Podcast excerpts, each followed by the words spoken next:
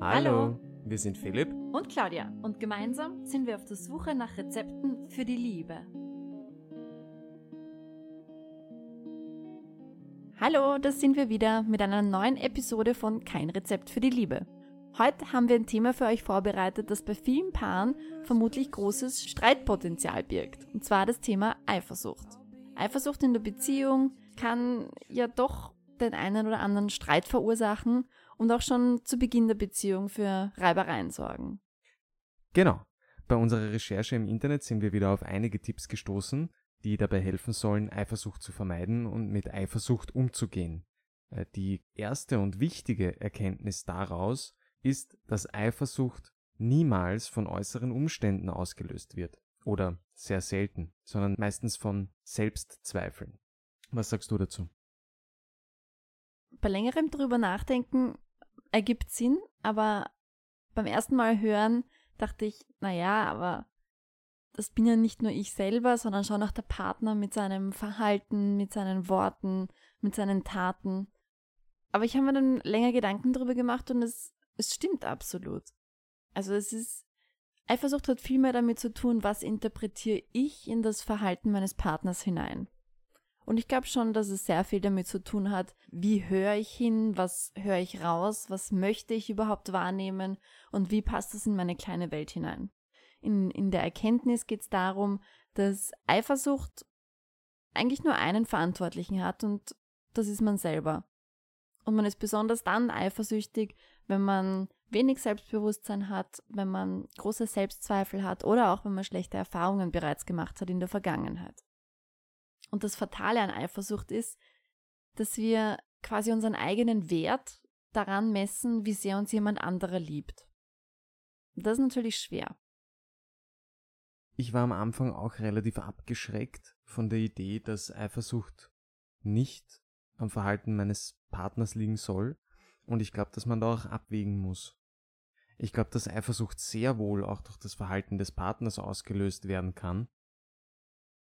Es gibt zumindest einmal so den, den Trigger. Das könnte ich mir schon vorstellen. Aber ja, wie schlimm es dann für denjenigen selber ist, hängt schon mehr mit einem selbst zusammen. Ja, klar. Also je, je mehr Selbstzweifel ich habe oder je größer die Selbstzweifel sind, die ich habe, da, desto schlimmer ist die Eifersucht, die durch das Verhalten meines Partners vielleicht ausgelöst wird.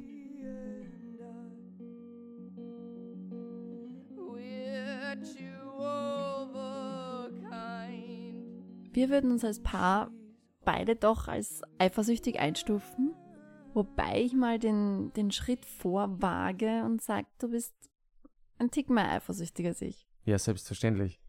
Wieso selbstverständlich? Weil ich glaube, dass das auch davon abhängig ist, ob man männlich oder weiblich ist. Wieso glaubst du das?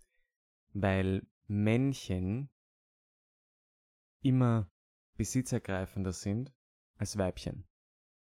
Das würde ich gar nicht so sagen. Das ist bei uns vielleicht so. Ja, bei uns oder Menschen. Bei uns? Bei uns Menschen. Du? Okay. Ja.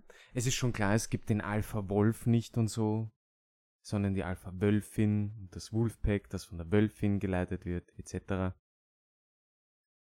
Aber bei uns Männern und bei euch Frauen ist schon ein gravierender Unterschied. Ich habe zumindest das Gefühl, dass Frauen generell eher freiheitsliebend sind.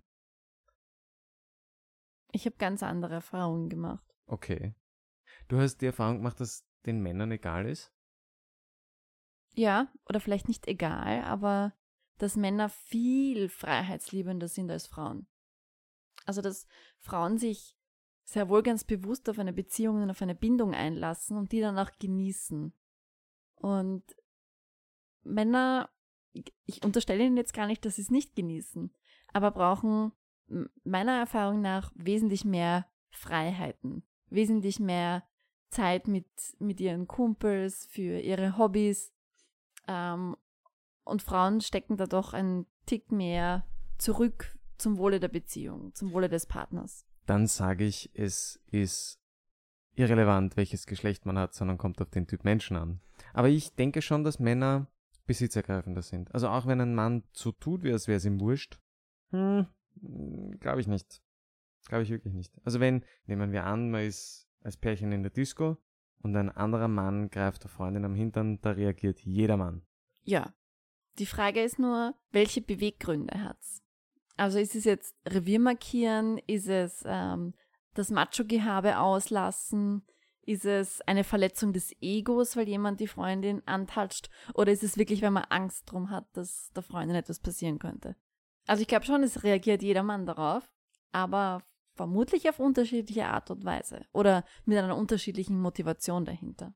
Ja, mit einer unterschiedlichen Motivation dahinter, ja. Wahrscheinlich. Wie wär's bei dir? Wenn dir einer am Arsch greifen würde, es kommt darauf an, wie er das macht, was das für ein Typ ist. Wenn der komplett zu ist, dann drücke ich schon einmal ein Auge zu. Es kommt halt eben immer drauf an, aus der Situation. Wenn das beim Tanzen passiert in der Disco, dann reagiere ich da schon relativ angepisst. Aber dann dem Typen gegenüber oder mir gegenüber? Warum dir gegenüber? Du kannst ja nichts dafür, dass dir irgendeiner am Arsch greift. Wenn du mit einem anderen Typen tanzt und der Typ, mit dem du tanzt, greift dir am Arsch, dann ist das was anderes. Aber wenn das irgendein Typ ist, der am Hintern greift, kannst du ja nichts dafür. Aber ich glaube, auch das würden manche Männer anders sehen. Ich meine, ich bin froh, dass das du so siehst. Ich glaube, es gibt schon Männer, die dann der Freundin eher die Schuld zuweisen, weil sie vielleicht zu aufreizend angezogen ist Na, oder zu aufreizend na, tanzt. Ah, ah. Ich meine, ich finde es ganz blöd, so eine, so eine Argumentation. Ganz ehrlich, das hat nichts damit zu tun, dass die Frau zu aufreizend ist oder die Frau zu aufreizend tanzt oder so, sondern die Männer, die dann der offensichtlich unschuldigen Person die Schuld dafür geben, ja, sind Männer, die überhaupt kein Selbstwertgefühl haben und die das für sie leichteste Opfer raussuchen und das für sie greifbare Opfer. Und das ist die eigene Freundin.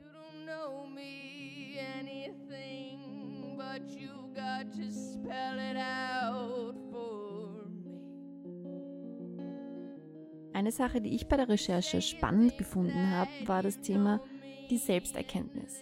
Und zwar ist es so gemeint, dass man selbst draufkommt, dass man eigenverantwortlich ist für die Eifersucht und es nicht dem Partner zuschieben kann. Und dass Eifersucht auch kein Ausdruck von Liebe ist. Das habe ich besonders spannend gefunden. Den Tipp, also als Schritt eins finde ich per se nicht schlecht. Die Frage ist nur, wie kommt man zur Selbsterkenntnis? So leicht wird es ja nicht sein, dass man da selber draufkommt. Und wenn man eifersüchtig ist, wird man sich doch nichts von Partner oder von Freunden sagen lassen, oder? Ich kann das ganz schwer beurteilen. Ich war früher auch ziemlich eifersüchtig. Der Grund dafür war einfach, dass ich mit mir selbst unzufrieden war. Mhm. Und die Situation hat sich halt schlagartig verbessert, als ich angefangen habe, Sport zu betreiben, äh, auf die Ernährung zu schauen und dann halt eben dementsprechend auch ein bisschen besser ausgeschaut habe. Das ist mein Selbstwertgefühl ist gestiegen, die Eifersucht ist gesunken. Und ich glaube allerdings, wenn man schon gut ausschaut und noch immer so eifersüchtig ist, dass man ganz schwerwiegende Probleme mit Vertrauen hat.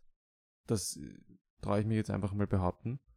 Dass da vielleicht in der Kindheit auch irgendwas passiert ist, was das Vertrauen der Person einfach komplett in den Grundfesten erschüttert hat. Oder in einer vorangegangenen Beziehung und dass man sich dann doch irgendwie, wenn die Eifersucht so ein großes Problem ist, professionelle Hilfe suchen muss. Das glaube ich auch. Weil so einfach kommt man, vermute ich mal, nicht zur Selbsterkenntnis. Naja, man, man kann schon zur Selbsterkenntnis kommen, aber wie gehe ich dann damit um? Dann weiß ich, alles klar, ich bin der Grund dafür, dass ich eifersüchtig bin. Aber den Grund, den tatsächlichen Grund kennt man noch nicht. Genau, man, man hat halt eben noch nicht die Wurzel des Problems herausgefunden. Und da kommt Punkt zwei dazu. Und zwar den Selbstwert steigern. Also sich selbst liebenswert finden, sich selbst interessant finden, Hobbys suchen, die einem Spaß machen und die einem auch einfach ein gutes Gefühl geben. Auch, also auch alleine Sachen machen. Oh ja, Das ist auch wichtig. Nicht nur zusammenpicken. es ist zwar wunderschön, zusammen Dinge zu unternehmen, aber so ein klein wenig Freiheit tut jedem, tut jedem gut. Und da haben wir auch Punkt 3 dann schon ein bisschen vorweggegriffen. Und zwar lautet der, selbst aktiv werden. Das heißt auch wirklich äh, aktiv eigene Dinge unternehmen, soziale Kontakte knüpfen oder sich auch wirklich aktiv drum kümmern. Denn nur wenn man seine eigenen Freiheiten hat und so ein bisschen seine Eigenheiten hat, wird man auch wieder interessant für den Partner. Ja, aber ist das wirklich so? Also muss ich, muss ich, muss ich komplett selbstständig sein und muss ich mich, so wie es jetzt zum Beispiel im Artikel drin steht, muss ich mich darüber freuen, wenn mein Partner mal zu spät kommt, um für meinen Partner attraktiv zu sein? Ich finde, das ist übertrieben. Vielleicht ist das gerade ein ungeschicktes Beispiel. Also ich glaube schon, dass es den Partner wieder interessant macht, wenn, wenn man nicht alles zusammen unternimmt. Oh ja, das Also schon. schon- Also, ja. Schon ab und an, aber wenn jeder mal so alleine mit Freunden ausgeht, alleine einem Hobby nachgeht, weil man hat sich danach auch gleich viel mehr zu erzählen, als wenn man alles zusammen macht. Da gibt es dann auch nicht so viel Gesprächsstoff. das stimmt.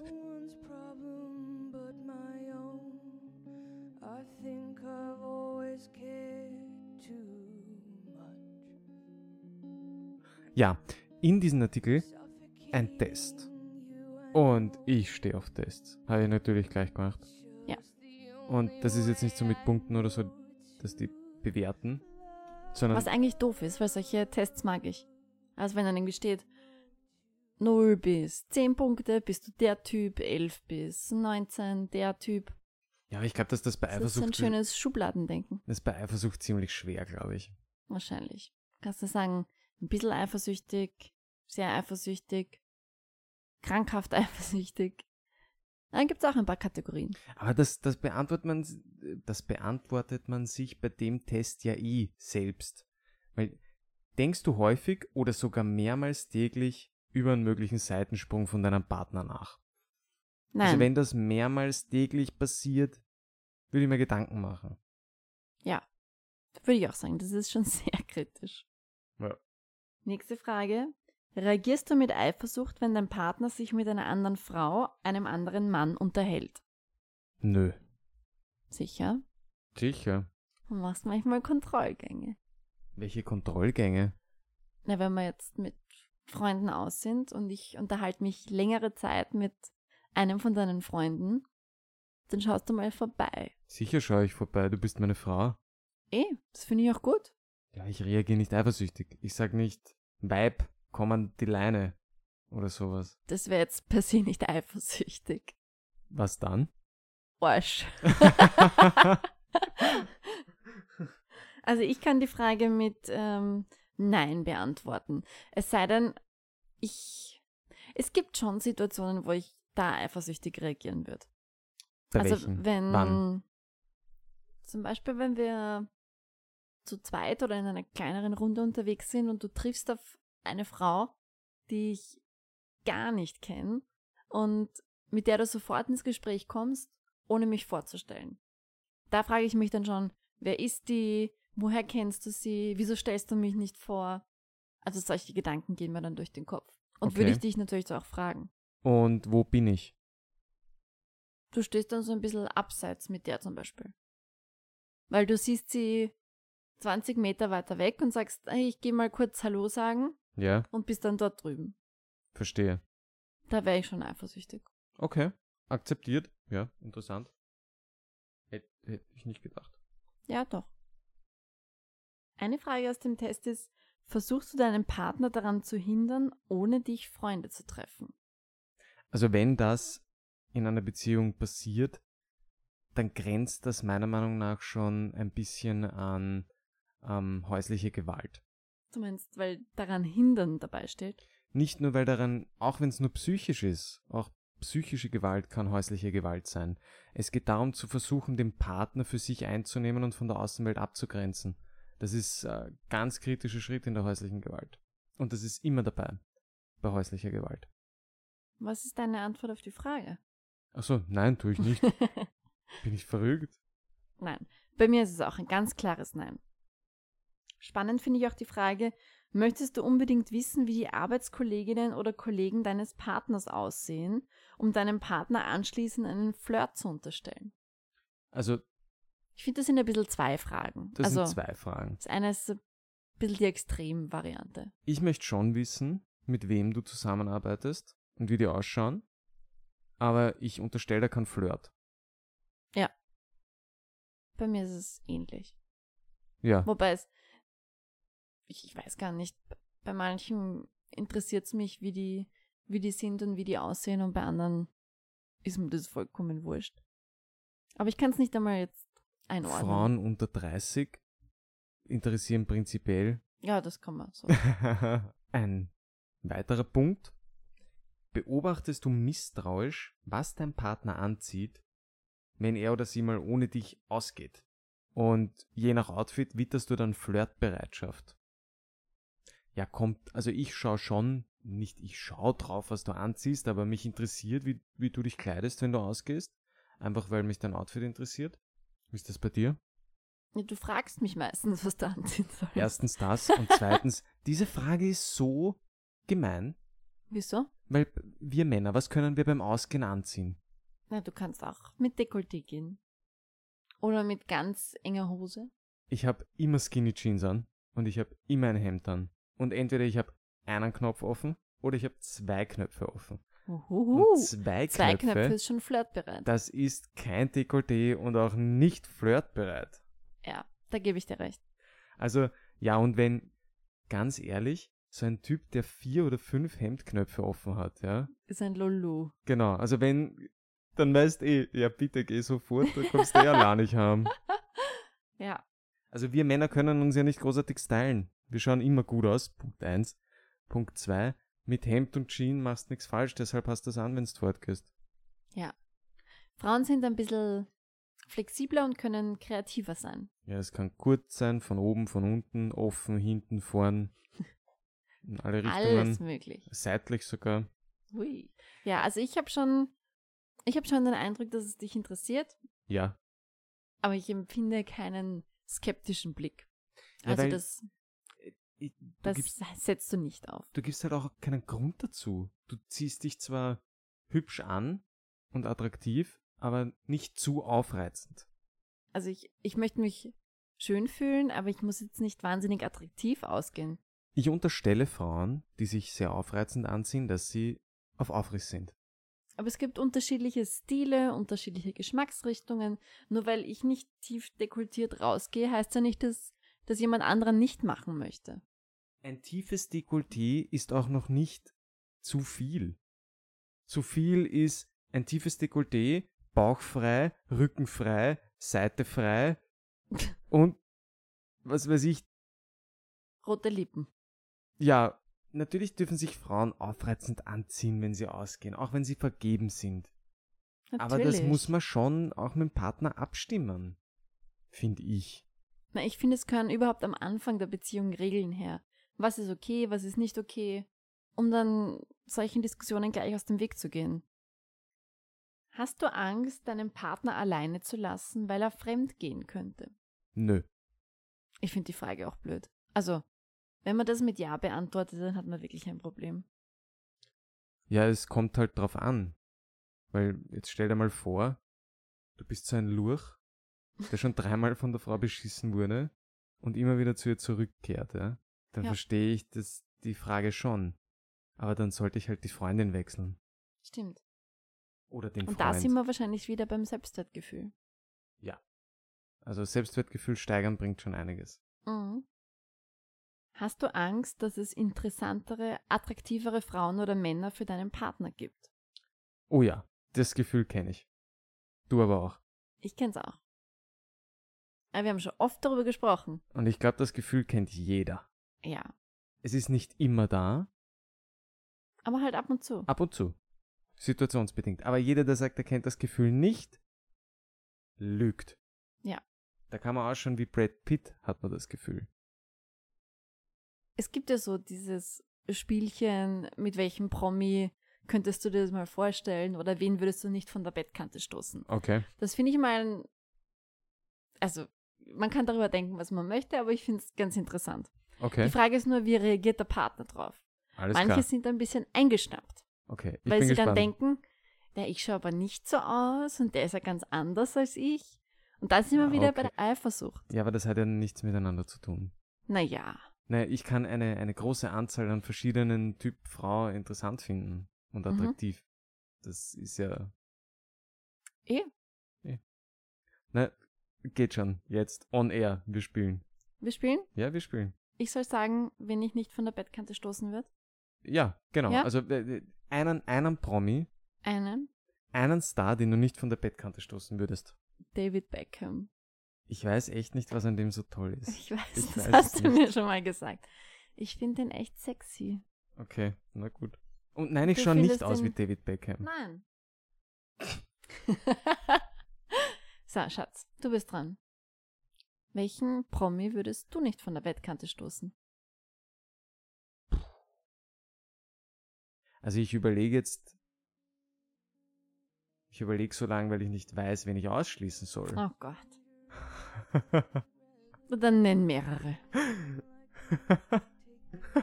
Boah, du hast jetzt echt allergisch darauf reagiert auf die Aussage. Na, sag.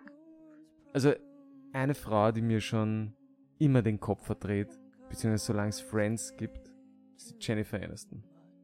Die finde ich auch cool. Das ist okay. Die ist lustig, sieht gut aus. Ja. Das passt für mich. Ja. Ist halt ein bisschen zu alt für dich. Aber, Liebe kennt kein Alter. ja, das stimmt.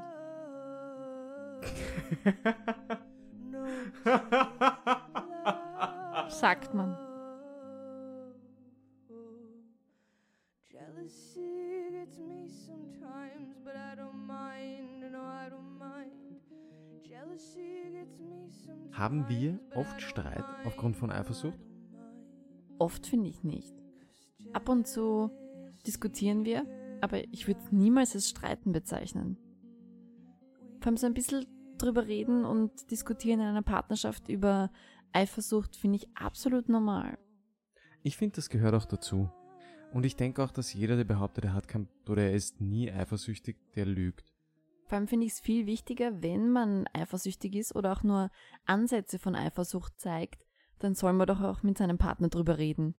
Und Unbedingt. notfalls endet es in einem Streit. Dann ist es halt so. Aber besser, man spricht es an, als man, man verschweigt es oder frisst es in sich hinein. Für mich ist es nicht ganz klar, wo eine Diskussion endet und wo ein Streit beginnt.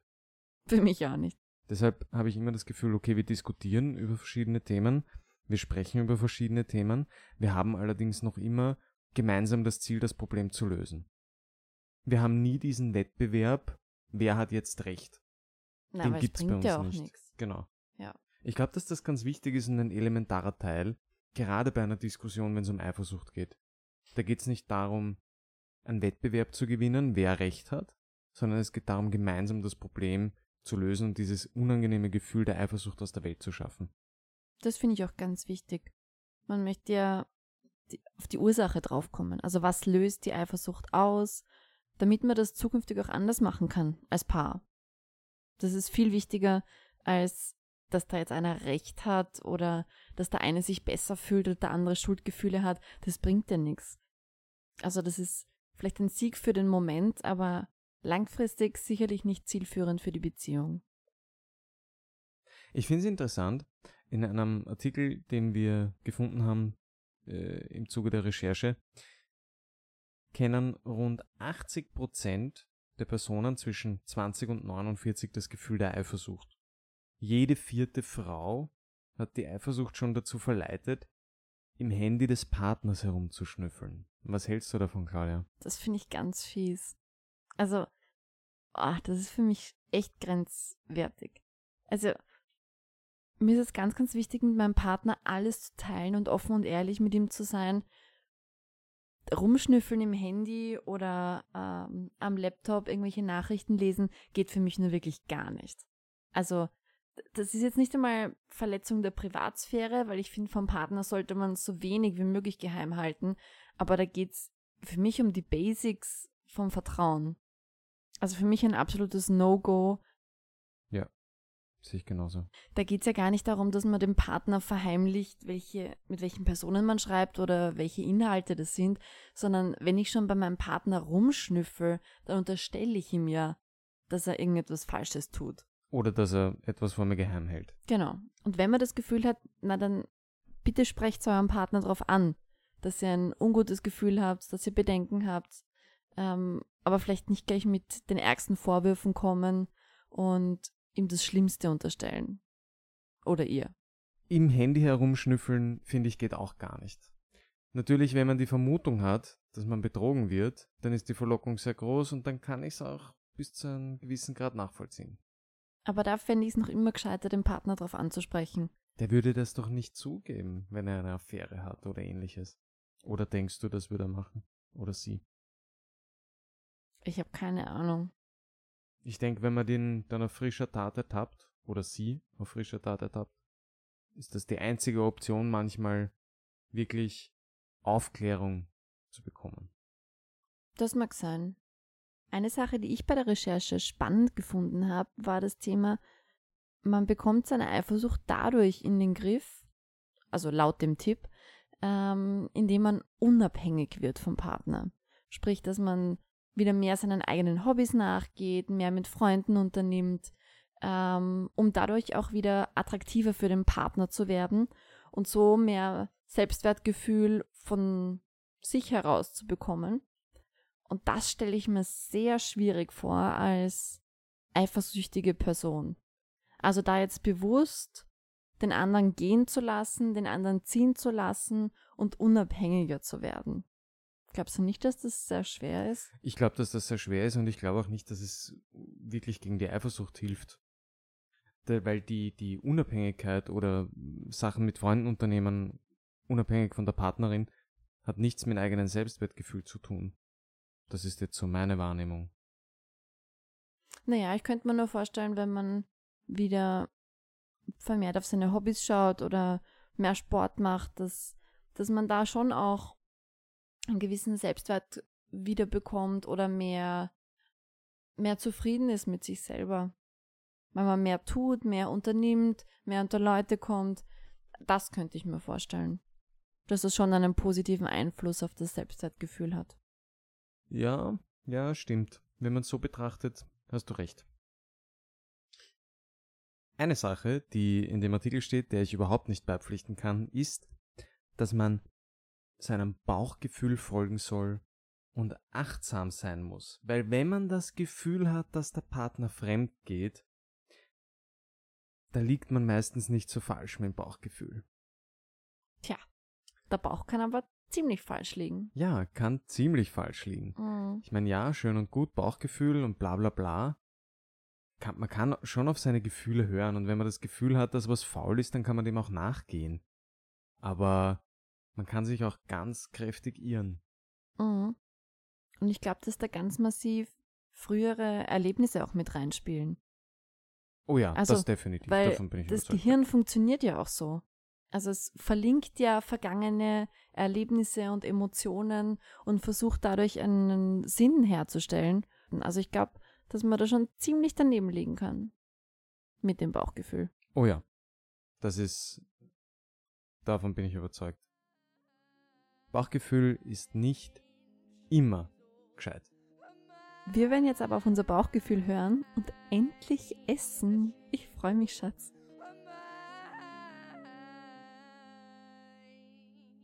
Das war's für heute bei Kein Rezept für die Liebe. Danke fürs Zuhören. Mua. Besucht uns online auf www.keinrezeptfürdieliebe.com. Oder auf unserer Facebook-Seite slash kein Rezept für die Liebe. Schreibt uns eine Mail mit Ideen, Fragen und Anregungen. Kontakt at keinrezeptfürdieliebe.com. Bis bald!